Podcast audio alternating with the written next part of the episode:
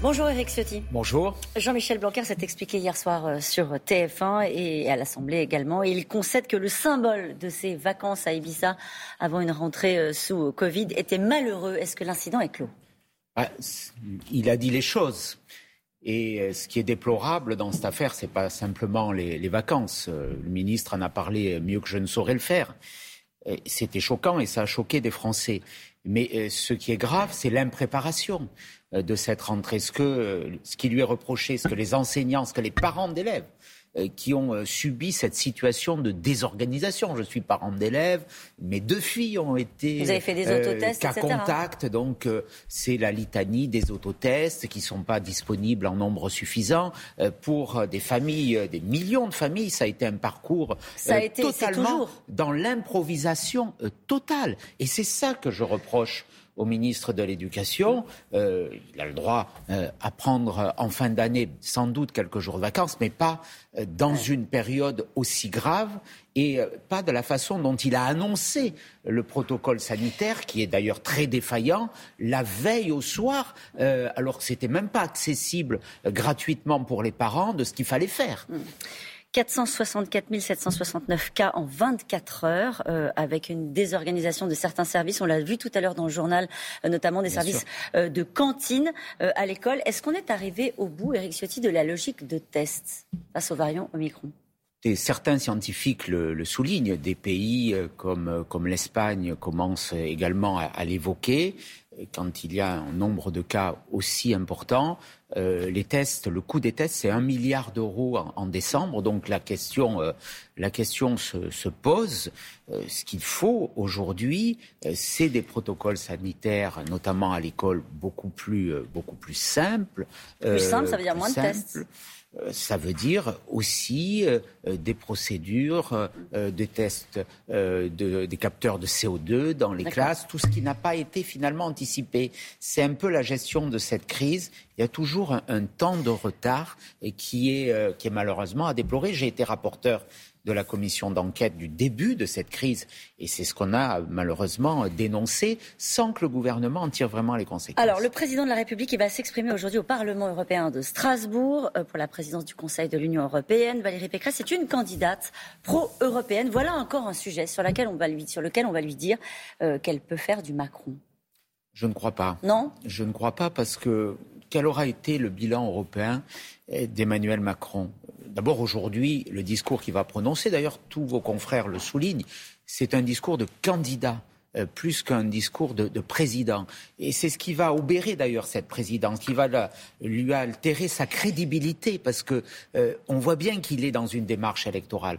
Euh, je rappellerai que l'Allemagne, il y a quelques années, dans la même situation, avait décalé la présidence de, l'Union pour donner de la force. Il a joué la campagne plutôt que l'intérêt national. Il veut se servir de l'Europe comme un tremplin? C'est un marchepied. C'est un marchepied pour un discours électoral.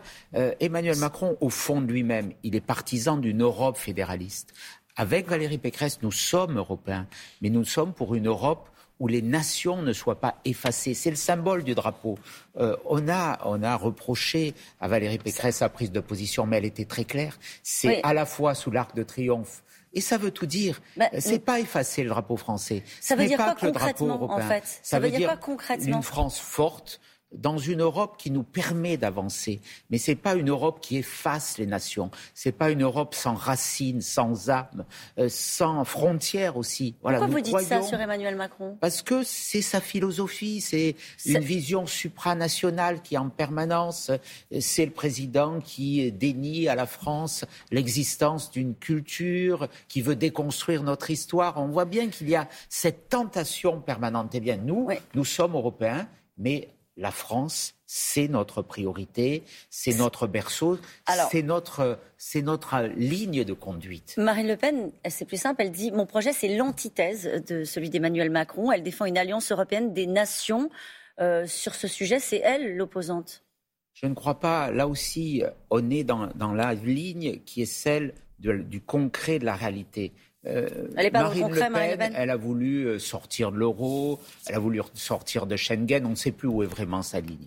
Euh, c'est une ligne simplement dans la dénonciation.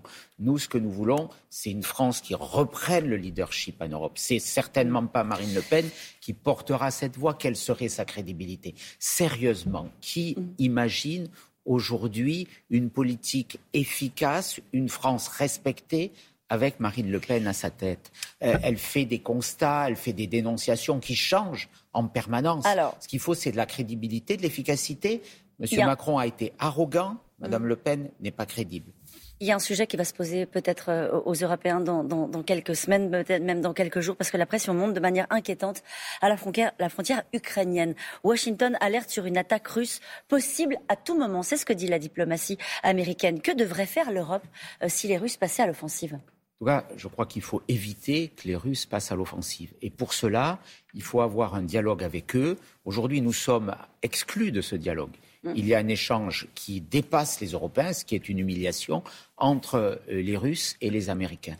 La politique d'isolement euh, de la Russie qu'a conduite François Hollande et Emmanuel Macron, puisque finalement c'est la même politique, fut une erreur tragique. Donc, Ça, c'est vous qui le dites ou c'est aussi Valérie Pécresse En tout cas, moi je le dis, et ce que nous disons, nous ne pouvons pas écarter des discussions. Alors il faut éviter, avant d'en tirer les conséquences, il faut éviter cette perspective et ne plus isoler la Russie. Il y a un sujet que vous défendez depuis des mois, Éric Ciotti, c'est la question de la fiscalité sur euh, les successions. Valérie Pécresse a dit hier soir euh, dans cette émission sur euh, BFM Télé qu'elle y réfléchissait. Visiblement, elle n'a pas arrêté sa, position sur la fiscalité de la, la transmission, de l'héritage.